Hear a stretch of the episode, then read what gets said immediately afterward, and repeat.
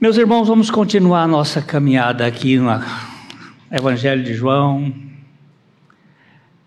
Piano a piano se vai lantando, dizem os italianos, que devagar, de passo em passo, a gente chega longe. A gente vai devagar, depressa. Eu gosto de ler a Bíblia e olhar a Bíblia como quem passeia ah, numa, um botânico que passeia numa mata.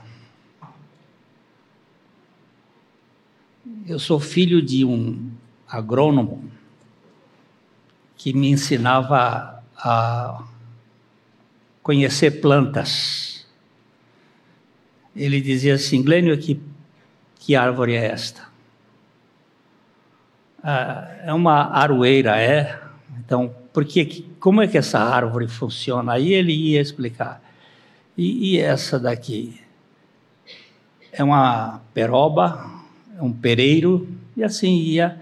E mostrando. É assim que a gente lê Bíblia. A gente não lê Bíblia de carreirinha, como o Zeca Diabo, da novela, aquele negócio. Não é? Se lê Bíblia, e se, também vai expondo a Bíblia, porque ela é muito rica. E a gente vai caminhando aqui pela graça do Senhor. Capítulo 16, versículo 16 do capítulo 18 de João. Evangelho de João. Esse evangelho, já falamos isso muitas vezes. Mas de vez em quando tem que voltar. Esse é o último evangelho a ser escrito. João Pedro, porém, ficou Calma. Slowly. Calma, deixa eu. Vamos falar devagar, não tem pressa. Até meia-noite a gente vai. A gente tem essa tendência da. Deixa eu contar uma história. Meu pai foi estudar nos Estados Unidos, ele tinha 13 anos de idade e foi mandado para lá porque ele era muito travesso. E ele chegou nos Estados Unidos, escreveu uma carta para o pai dele lá no Rio de Janeiro. Isso é 1913. A carta saiu de lá, do estado de Missouri, foi para o Rio de Janeiro, via navio. Quando ele recebeu a carta de volta, tinham passado seis meses. Eu fui para o Rio de Janeiro em 63. Cheguei no Rio de Janeiro, fiz uma carta para o meu pai, no Piauí, e quando a carta dele voltou, tinha passado um mês. De 1913 a 1963, a velocidade aumentou. Mas levou um mês do Piauí para o Rio de Janeiro e vice-versa. Hoje, eu ligo para o meu cunhado em Boston assim, tuque, e já estou falando com ele. Isso fez no nosso psiquismo uma agonia de alma uma pressa, todo mundo está apressado. Isso fez isso. A gente hoje não sabe esperar. Todo mundo agoniado. Quando faz um pedido, é já. Não, calma. Vamos devagar. Vamos, vamos parar um pouco, vamos refletir um pouco. Porque se nós não meditarmos, nós não vamos ser edificados. Ok? Agora pode ler. Pedro, porém, ficou de fora, junto à porta. Saindo, pois, o outro discípulo, que era conhecido do sumo sacerdote, falou com a encarregada da porta e levou a Pedro para dentro. Esse aqui é, o, é a porta de entrada de Pedro no terreno da tentação no espaço da tentação. Domingo passado, nós é, mexemos nisso aqui para ver quem é esse outro discípulo. Ó, diz: Pedro, porém, ficou de fora, junto à porta. Havia um portal ali na entrada da casa do sumo sacerdote. Saindo o outro discípulo, esse outro discípulo aqui, que a gente não sabe exatamente quem era. Na domingo passado, nós fizemos uma as possibilidades. Nós demos duas possibilidades. Ser João, que ele sempre escrevia e se tornava anônimo, ou ser Judas. E eu fico muito tendente a achar que era Judas. E apresentamos aqui as razões porque achamos que era Judas. Mas também existe a possibilidade de ser Nicodemos ou José de Arimateia. Mas eles também não batem bem no, no encaixe, porque eles são discípulos pós-cruz. Eles são discípulos depois de uma experiência. Eles não estavam com os discípulos de Jesus. Mas eles tinham acesso ao sumo sacerdote, por isso alguns acham. Mas eu não quero falar desses discípulos anônimo. Eu fico com Judas, você pode ficar com João, pode ficar com Arimateia ou Nicodemos. Mas ele ficou, esse discípulo foi o mau testemunho para Pedro. Foi o que levou Pedro para que é aquela coisa, dize-me com quem andas, eu direi quem és. É, você e eu precisamos saber as escolhas dos amigos com quem nós andamos, porque muitos deles vão nos jogar dentro da lama. Ok? Mas eu hoje queria trabalhar um pouquinho sobre, sobre Simão. Quem é Simão? É, Simão tem como cognome Pedro. Simão Pedro. É, dois nomes, um nome é, hebraico, Simão, que significa ouvido, e Pedro ou Kefas, Kefas aramaico, Petros grego, pedra. Pode ser que essa junção tenha alguma coisa, ouvido duro ouvido de pedra, ouvido difícil de penetrar. Ele era um, uma pessoa muito é, resistente. É, Vamos primeiro ler o texto de João, capítulo 1, versos 40 a 42, que explica um pouquinho quem é esse cara. Era André, o irmão de Simão Pedro, um dos dois que tinham ouvido o testemunho de João e seguido Jesus. Ele achou primeiro o seu próprio irmão, Simão, a quem disse: achamos o Messias, que quer dizer Cristo, e o levou a Jesus. Olhando Jesus para ele, disse: Tu és Simão, o filho de João, tu serás chamado Cefas, que quer dizer Pedro. Ah, André é o primeiro discípulo de Jesus, o primeiro que encontra. Ele era irmão de Simão. Esse Pedro foi dado nome por Jesus, Cefas, Simão Pedro. Quem era Simão Pedro? Um Zé Ninguém.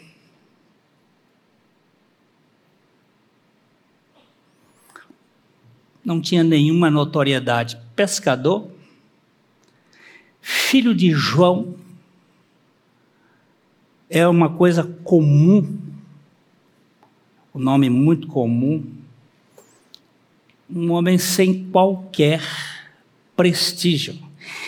É, é, é isso que a Bíblia começa mostrando, como é que Deus escolhe. Eu fico maravilhado com essas coisas da Bíblia. Vamos para 1 Coríntios capítulo 1, os versos 26 a 29, mas agora eu vou fazer um pedido para você. Não, vamos ler primeiro na, na versão, depois a gente lê na outra. É, 1 Coríntios 1, 26 a 29. Vamos primeiro nessa, depois eu vejo a outra.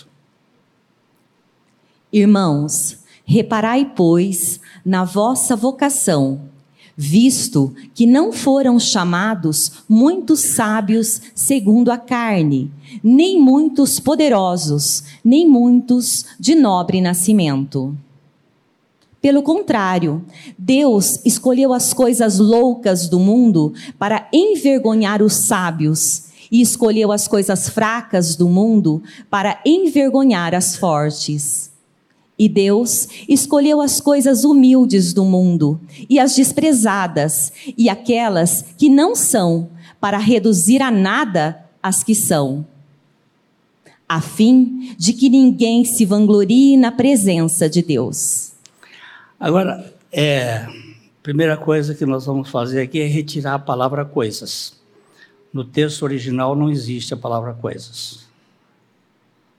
Agora vamos ler de novo nesta, por favor, a versão, a mensagem. A mensagem, que vai ler de 16 a 30. Ela tem aquele pedaço, a, a, a mensagem. Vamos ver se acha. Ah, quando ele procura lá, ó, Deus, Deus escolhe. Mas o que, que ele escolhe? Não são os muitos os poderosos, nem os de nobre nascimento, nem os sábios. Deus escolhe o rabo talho, o restolho Para quê? Com que finalidade? Para que ninguém se vanglorie.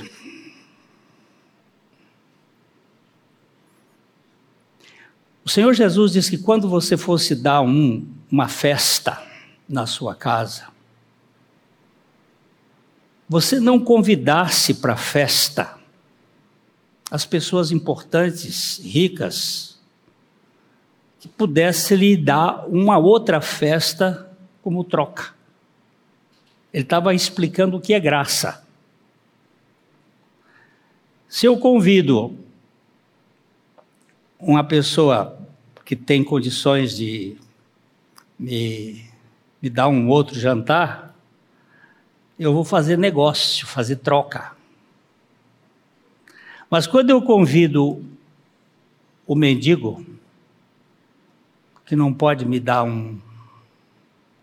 Eu vou começar a entender o que, que é o Evangelho o que, que é graça.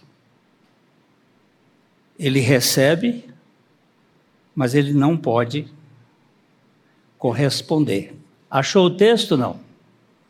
Estão perdidos? Então eu acho. Eu acho aqui no meu, peraí.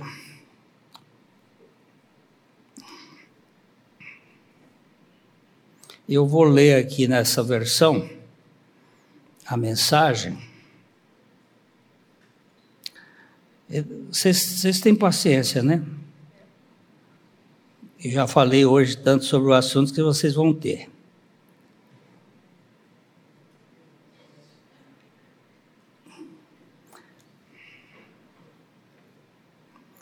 Lembrem-se, de quem vocês eram quando foram chamados para esta vida. Não vejo entre vocês muitos representantes da elite intelectual, nem cidadãos influentes, nem famílias da alta sociedade.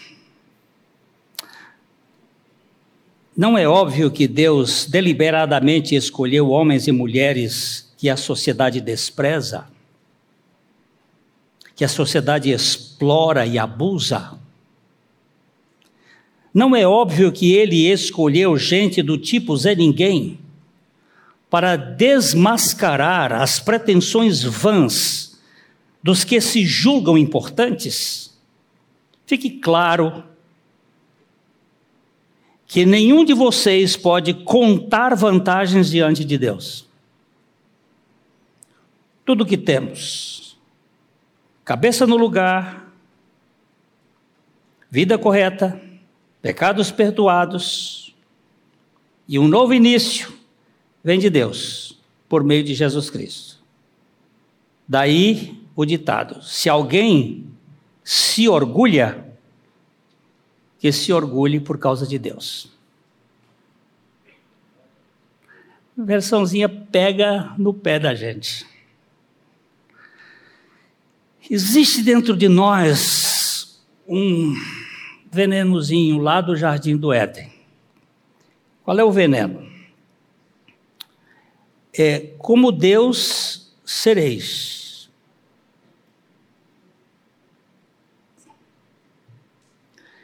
Há dentro do ser humano essa cabeça de serpente. Eu gostava de irritar cobra quando era menino, adolescente. Cortava uma vara comprida, principalmente cascavel. A cascavel é, é, a cobra mais nobre que existe, a serpente mais nobre, porque ela sabe do, da picada que tem.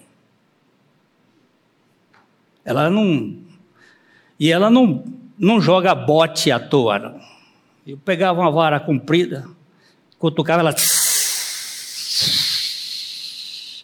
É rabo e cabeça. E a língua.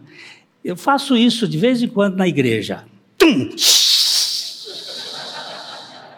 Levantou a cabeça, bateu o rabo, pode saber. Desce o cacete em cima, o que é cobra? É serpente. Não teve natureza transformada. Não é Miocuçu. Isto é, é interessante. A única coisa que você pode se vangloriar é do seu pecado. Pedro era um tipo snob. Você sabe que essa palavra snob significa sem nobreza, agindo como se fosse nobre. É assim, professora? Ex nobilitatis. Pois é. É, a, é o veneno da serpente que corre nas veias. É a autossuficiência. É a independência. Quando você bate no cordeiro, ele não abre a boca.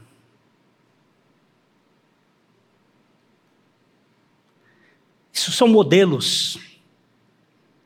Mas Deus deu Simão para Jesus.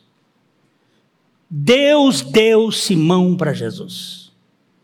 Porque a Bíblia diz que ninguém pode vir a Jesus se o Pai que o enviou não o trouxer. Que ninguém pode ser de Jesus se o pai não der. E o pai deu Simão, ouvido duro, para Jesus. E Simão deu muito trabalho, como eu. E como outros companheiros de peregrinação. Esse era um homem desqualificado que Deus deu a Jesus. E Jesus inicia um processo de redenção deste homem, é, tratando-o com a misericórdia e a paciência. Isso é um assunto que igreja precisa entender. As pessoas são falhas As pessoas têm problemas, mas há um Salvador poderoso que é capaz de transformar um sujeito rebelde numa pessoa obediente.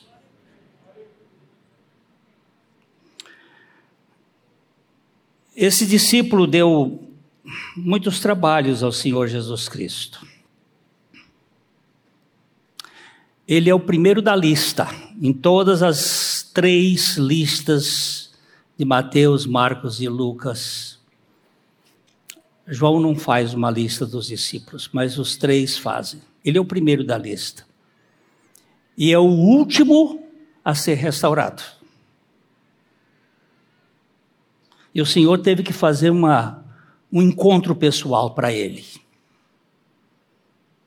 Porque Pedro desistiu do chamado. O Senhor fez um chamado a ele lá quando ele estava pescando. E quando ele, ele pisou na bola, ele desistiu. Mesmo o Senhor aparecendo para eles em Jerusalém, ele disse: Vou voltar a pescar. Esse eu vou pescar não é eu vou no Rio Paraná pescar no final de semana. Ele não estava dizendo isso, eu vou a Galileia para pescar. Eu vou voltar a ser pescador porque eu fracassei como pescador de homens que Jesus me chamou. Eu vou pescar, eu vou e o problema é que ele influencia outras pessoas. Seis discípulos foram junto com ele, eram sete desertores. E o Senhor vai ao encontro desses discípulos desertores. Aliás, o Senhor já havia deixado um bilhete com o anjo, dizendo assim, quando ele ressuscitou: Dize aos meus irmãos e a Pedro. A primeira vez que Jesus chamou seus discípulos de irmãos. Sabe por quê? Porque nós somos feitos filhos de Deus por meio da sua ressurreição. Pela sua morte, nós fomos desmanchados na cruz. Pela sua morte, a obra do capeta foi desfeita. Não havia mais condenação mas pela ressurreição a vida foi internalizada. Agora somos filhos de Deus e agora poder, Ele pode nos chamar meus irmãos.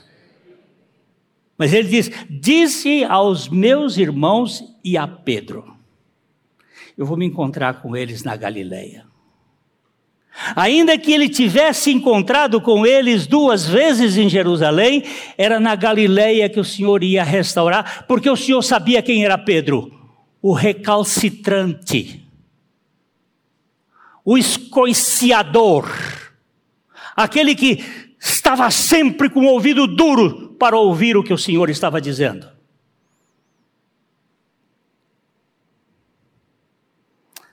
Pedro é o discípulo dos extremos. Ele, ele, ele é o 888. Ele não, ele, não, ele não tem, ele é sempre. Alguns dizem que ele era sanguíneo. Não, ele era encapetado.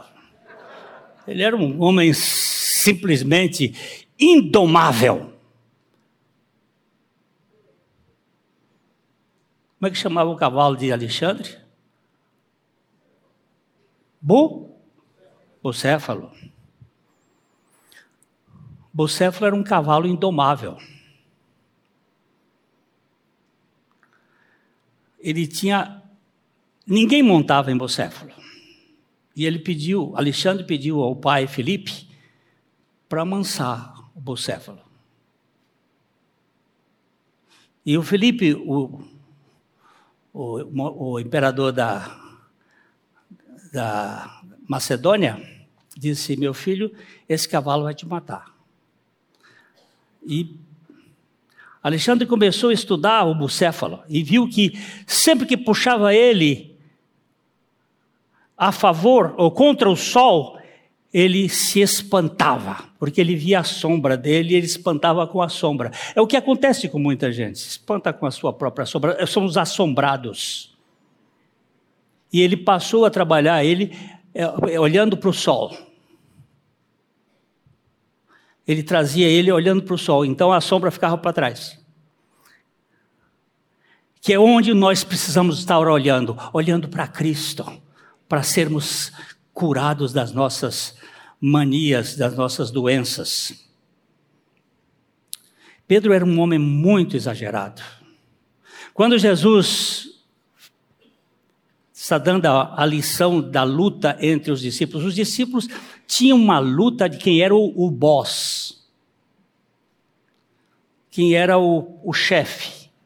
E Jesus queria mostrar quem era o boçal quem era o Zé Ninguém, quem era o, o desclassificado, porque no reino de Deus não tem status. E ele apanha uma bacia, apanha uma toalha, acocora-se e vai lavar os pés dos seus discípulos. O que, que é isso? História é essa. É aqui que começa. Porque eles tiveram três discussões, brigas quem é que ia ficar na direita? Quem é que ia ficar na esquerda? Quem é que era o maior? Quem é. Peraí. Entre os grandes desse mundo é assim. Na política é assim. No STF é assim. Nesse sistema é assim. Entre vocês, não. Entre vocês, aquele que quiser ser o grande, seja o menor. E ele se acocora e começa a lavar os pés. E o Pedro chega no Pedro, ele diz: não, o meu não. Jesus disse: se você não deixar eu lavar seus pés, você não tem parte comigo. E ele parte daqui para pular e diz: não somente os pés, mas cabeça, corpo e tudo, pode lavar. E Jesus diz: Pedro, você já tomou banho, não precisa só precisa tirar a poeira do pé. Você vê como são exagerados? É, o exagero dele é, é patente. Ele era um homem de impulsos. Ele era altivo e submisso. Como é que você chama isso do ponto de vista da modernidade? O professor Ayara, como é que a gente chama isso do campo psicológico? Seria uma bipolaridade? Um, um, um sujeito que está aqui numa euforia e daqui a pouco está na depressão, está aqui. Será que ele sofria de uma dupla cara, uma esquizofrenia? Era um discípulo que estava pronto para ser usado por Deus.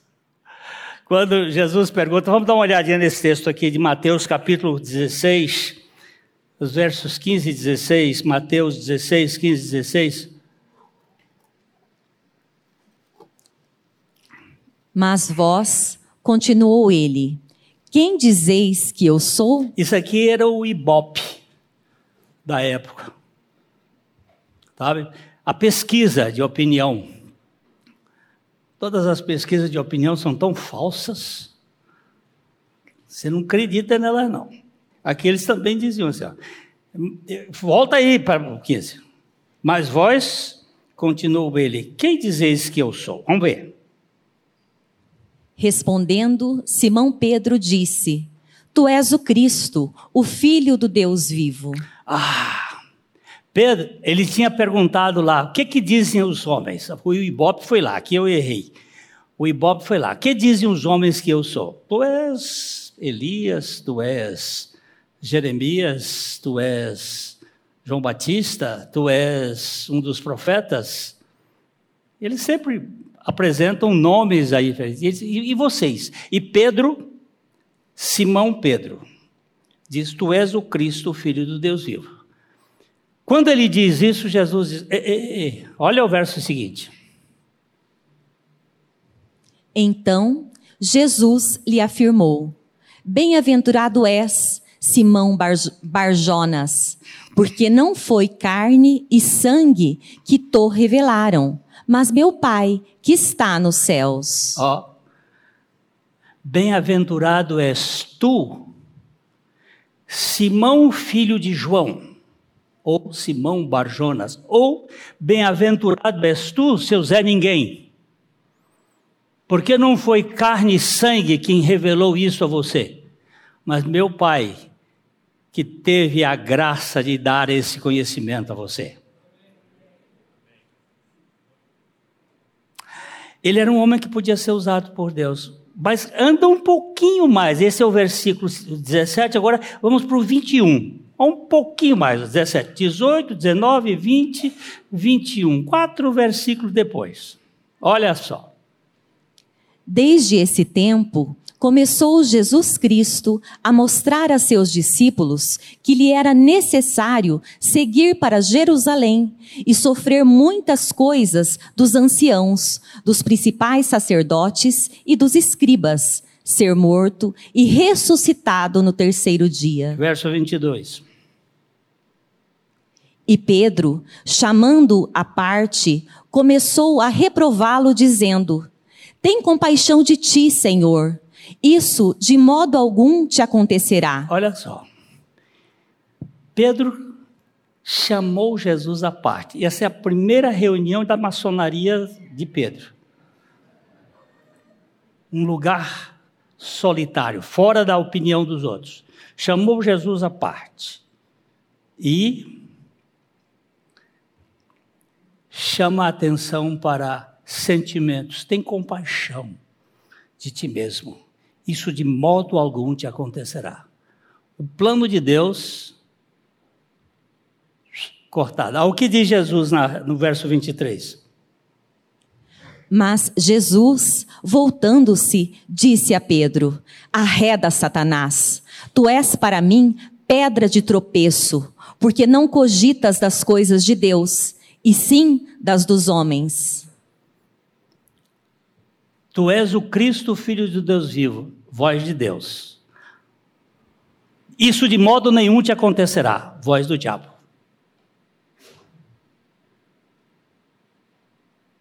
Você e eu podemos ser usados por Deus e pelo diabo.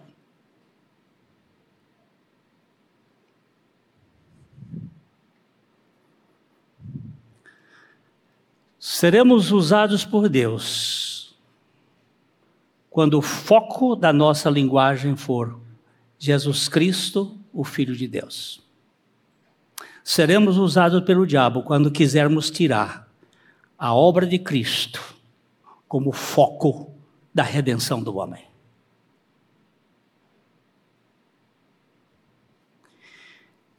Era um discípulo de extremos. Era um, um discípulo que poderia ser usado por um lado pelo outro era uma personalidade capaz de extremos, tanto de defesa quanto de traição. Ele tira a espada e corta a cabeça, a orelha do Malco para defender Jesus. Mas lá dentro do, do, da casa do sumo sacerdote, ele o nega. Vamos dar uma olhada no, no, na negação dele em Mateus 26, 39, 69 a 74. 74, 69 a 74. Ora, estava Pedro assentado fora no pátio, e aproximando-se uma criada, lhe disse: Também tu estavas com Jesus, o Galileu.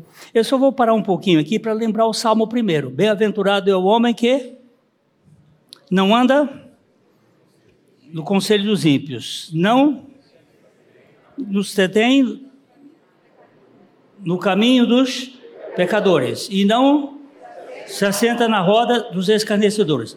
Bem-aventurado é este, e mal-aventurado é quem? é quem faz o contrário. O que que Pedro fez? Veio no caminho dos ímpios, entrou na companhia dos pecadores e assentou-se na roda dos escarnecedores. Você e eu, agora escute, quando gastamos tempo na televisão, recebendo a informação do mundo sobre a sua ética, comendo esse lixo, nós estamos fazendo exatamente a mesma coisa.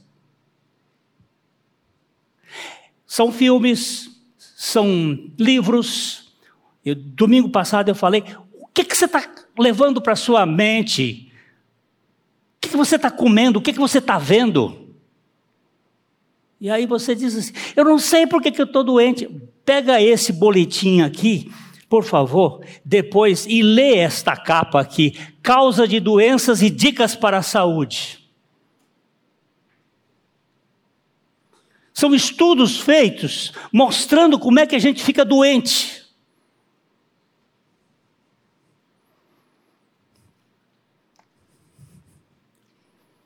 E nós estamos comendo isso e achando normal. Olha, o, o Pedro sentado lá. Aonde? Na roda dos escarnecedores. Senhor, me dá discernimento para eu não sentar com esse povo. Me dá condições de pregar para esse povo, mas não de conviver com essa, esse lixo que vai impregnar a minha vida. Vamos lá, o verso seguinte. Ele, porém, o negou diante de todos, dizendo: Não sei o que dizes. Ó, a moça disse: Olha, você é galileu. Teu sotaque te condena. Não sei o que dizes. Segundo. E saindo para o alpendre, foi ele visto por outra criada, a qual disse aos que ali estavam: Este também estava com Jesus, o Nazareno. Ele saiu do lugar, foi para o outro para se esconder, mas ali na beirada. A gente sai de um, de um lugar e vai para o outro. Esse alpendre aqui é, é bem interessante. Vamos embora, vamos embora, senão eu vou perder aqui, né? E ele negou outra vez, com juramento: Não conheço tal homem. Agora ele usa aqui uma coisa que a Bíblia diz: Não jureis. Nem pelo céu, nem pela terra, por ser o escabelo dos seus pés. Ele agora faz juramento. Para frente um pouco mais.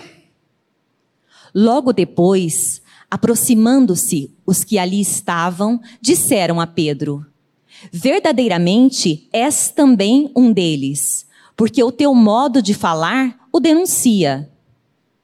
Então começou ele a praguejar e a jurar: Não conheço esse homem. E imediatamente cantou o galo.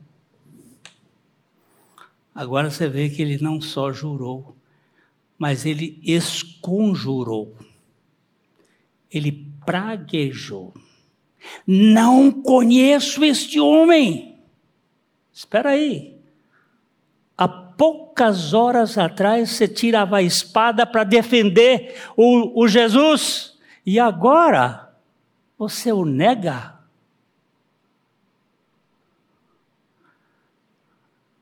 A matéria é muito ruim mas Deus resolveu escolher.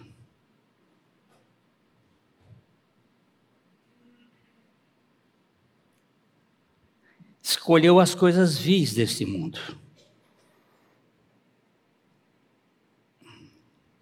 Pedro é o homem que fala quando devia ficar calado.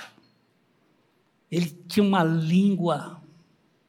Pensa numa língua que gostava de falar. Eu tenho uma neta que é um caso à parte. Ela amanhece falando e vai dormir falando.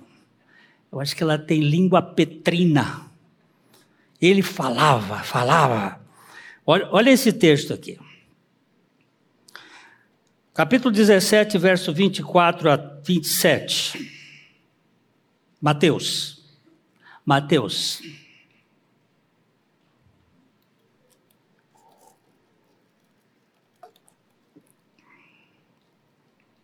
Mateus 20, 17, 24 a 27, se não tem aí na sua Bíblia, tem na minha.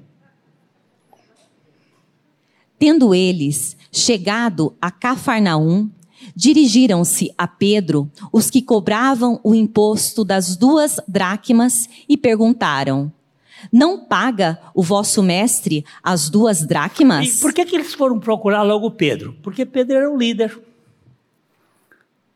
E eles estão cobrando aqui as dracmas, o dinheiro que era pago para o templo. Não paga o vosso mestre o imposto do templo? Agora veja o que ele diz. Sim, respondeu ele. Ao entrar Pedro em casa, Jesus se lhe antecipou, dizendo: Simão, que te parece? De quem cobram os reis da terra impostos ou tributo? Dos seus filhos ou dos estranhos? Respondendo Pedro, dos estranhos. Jesus lhe disse: Logo estão isentos os filhos. Mas, para que não os escandalizemos, vai ao mar, lança o anzol e o primeiro peixe que fisgar, tira-o. E, abrindo-lhe a boca, acharás um estáter. Toma-o e entrega-lhes por mim e por ti. oh, meu Senhor. Pedro botou Jesus numa dívida que ele não tinha. Paga o teu mestre o imposto do templo. De quem é o templo? O templo é do meu pai. Os filhos pagam para os pais? Não. Os, peraí. Quem dá mesada é o pai para o filho. O estranho, sim. Agora, não vamos envergonhar, você já falou demais. Aquele sim de Pedro ali é terrível para que não, não fiquemos escandalizando os outros, você vai pegar. Você já comeu o peixe de Pedro? Alguém aqui já comeu o peixe de Pedro? Ninguém comeu o peixe de Pedro aqui? Eu como toda semana a gente come peixe de Pedro lá em casa. A tilápia. Ela é um peixe que costuma colocar coisas, pedra na boca pedra, mas aquela colocou um estáter, uma moeda que caiu dentro do, do lago, ela fica com ele na boca. Jesus vai, pesca, tira a moeda e paga por ti. Você tem que pagar, você não é filho. E por mim, você me botou nessa encrenca. Muitas vezes nós fazemos essas encrencas com Deus.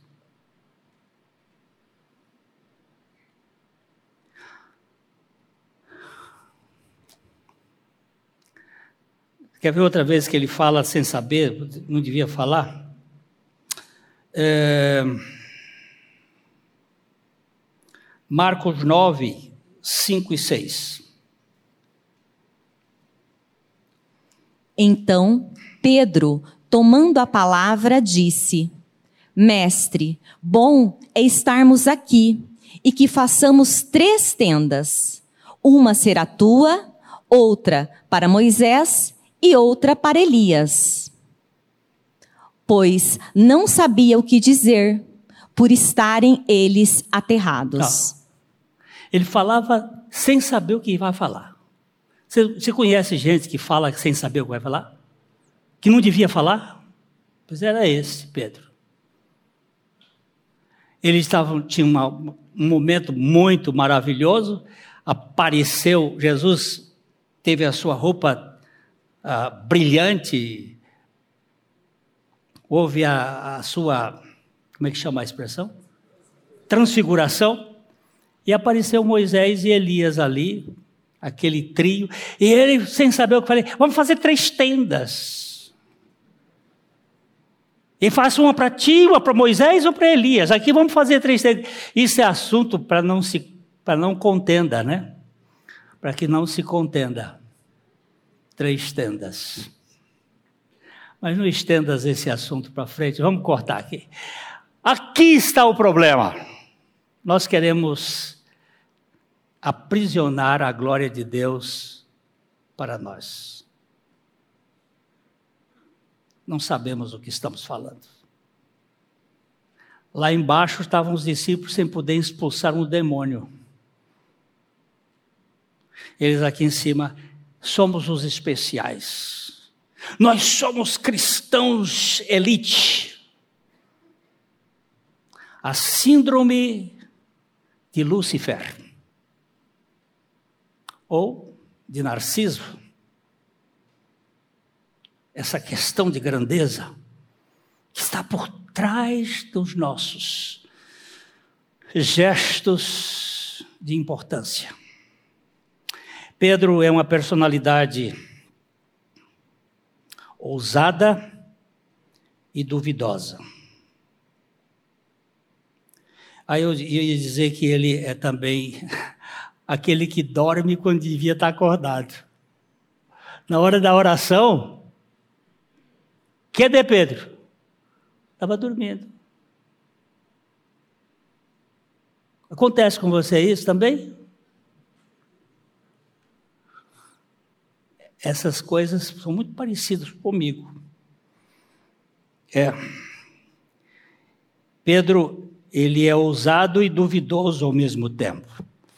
Jesus vem, alimentou aquela multidão, depois ele vem andando na madrugada sobre as, o, mar, o mar está agitado, aquele revolto, os discípulos remando para ver se chegava lá em Cafarnaum, e tá, e tá aí o, o, vento contrário, e o barco não andava, e o vento contrário, daqui a pouco Jesus começa a andar. É um fantasma! Nunca ninguém andando sobre as águas. E Jesus, não tema, sou eu. E ele grita logo: Se és tu, manda que eu vá. Olha que coisa. E Jesus jogou o tapete vermelho. Vem, Pedro. E Pedro começou a andar. Ele não andou sobre as águas, ele andou na palavra de Jesus porque ordeno meus passos na tua palavra e não se apodere de mim iniquidade alguma. Mas de repente Pedro olhou para o vento, para as ondas, e aí onde ele afundou. E ele grita: Senhor meu! E Jesus estende a mão e pega na mão de Pedro e sustenta e chamou Pedro de bully.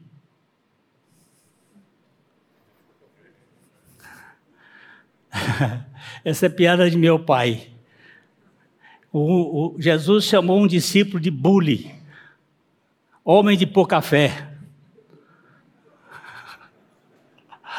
Aí segurou disse: Homem de pouca fé, por que duvidaste? Oh, gente é capaz de fazer um ato de ousadia, mas é afunda na primeira na primeira dificuldade. Mas o mais importante de tudo que eu vejo é que Jesus não desiste desse homem. Jesus não desiste dele. Por que não desiste? Porque o Pai havia dado esse homem para Jesus e ele começou uma boa obra, ele vai acabar. Eita!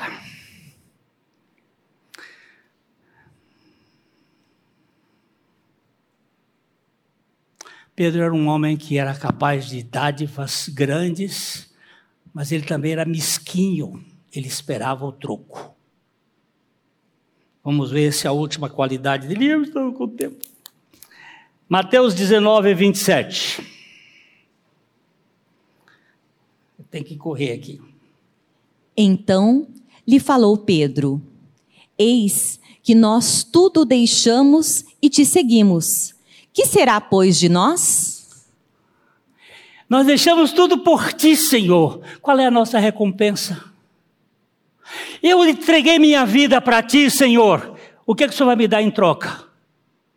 Ô, oh, cara, você é judeu mesmo. Sua mentalidade é de negócio. Aí Jesus teve que dizer: Olha, ninguém que tenha entregue a sua vida a mim vai perder as coisas, vai receber dez vezes mais. Vocês já puseram o texto, é? Bora, pode ler. Jesus lhes respondeu: Em verdade, vos digo que vós, os que me seguistes, quando, na regeneração, o Filho do Homem se assentar no trono da sua glória, também vos assentareis em doze tronos para julgar as doze tribos de Israel. Pode caminhar mais um pouquinho. E todo aquele que tiver deixado casas, ou irmãos, ou irmãs, ou pai, ou mãe, ou mulher, ou filhos, ou campos, por causa do meu nome, receberá muitas vezes mais e herdará a vida eterna. Continua mais que tem coisa. Porém, muitos primeiros serão últimos, e os últimos primeiros. Aí. Eu não vou ficar devendo para você, não, Pedro. Vai ser muito mais. Mas muito mais. Mas ele tinha esse espírito de querer receber um troco. Muito bem. Judas traiu Jesus por causa dos seus interesses políticos. Ele é um apóstata. Os apóstatas estão ligados a este mundo. Pedro negou Jesus por causa de sua personalidade dual. Ele é um claudicante. Ele é um manco que pisa aqui e ali de modo é, dual. Ele sempre foi um homem destemido, mas ao mesmo tempo fraco. Ele chegou perante o sinédrio e disse: Mais importa obedecer a Deus do que aos homens. Mas lá na igreja de Antioquia, na hora de comer o, o porquinho, ele tergiversou a, palavra tergiversar é virar as costas. Ele, quando estava com os judeus, comia com os judeus. Na hora que chegaram, está com os gentios, comia com os gentios. Na hora que chegaram os judeus, ele apartou-se, tinha comportamento dual. Para uns é uma coisa, para outros outra. Diante de uma plateia é um comportamento, diante de outra plateia é outro comportamento. Tem comportamentos variados. Ele teve grandes dificuldades de vencer os preconceitos. Ele era muito preconceituoso. Judeu, judeu, ele não pedia a salvação. Para entender, Deus teve que fazer um drama celestial e fazer descer do céu um lençol cheio de animais, de quadrúpedes e répteis, e dizer para ele: Pedro, mata e come. E ele dizer: Senhor, não. É o absurdo mais absurdo que Pedro já disse na vida. Ele diz: Senhor, não. Se é Senhor, não pode ser não. Se é não, não é Senhor.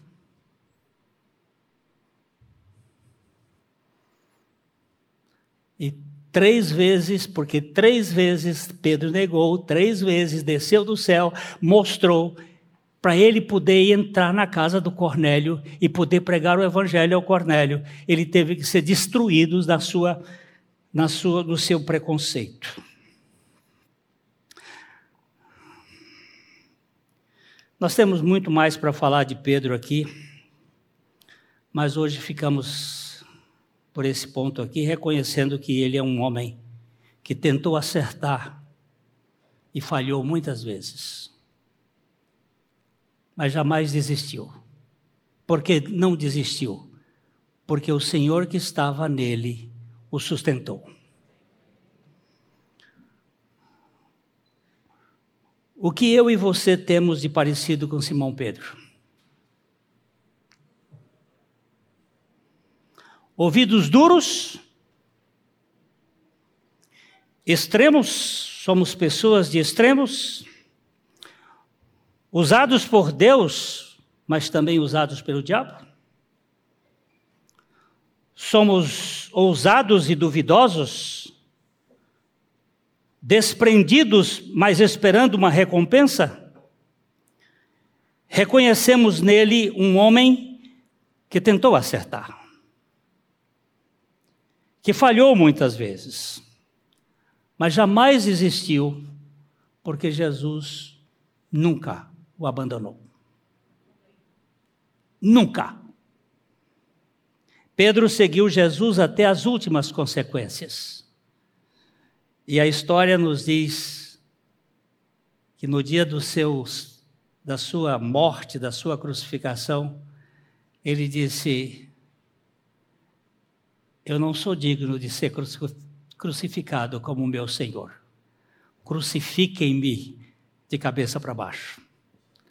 E a cruz em X é a, é a cruz petrina em que ele teria sido crucificado com a cabeça para baixo. E a pergunta que nós fazemos: estamos dispostos a seguir Jesus até o fim, sustentados por Ele? Meus irmãos, aquele que Deus deu a, a Jesus, esse nunca vai desistir. Ele pode ter percalços, mas o Senhor vai sustentá-lo. Que Deus nos mantenha para a glória dele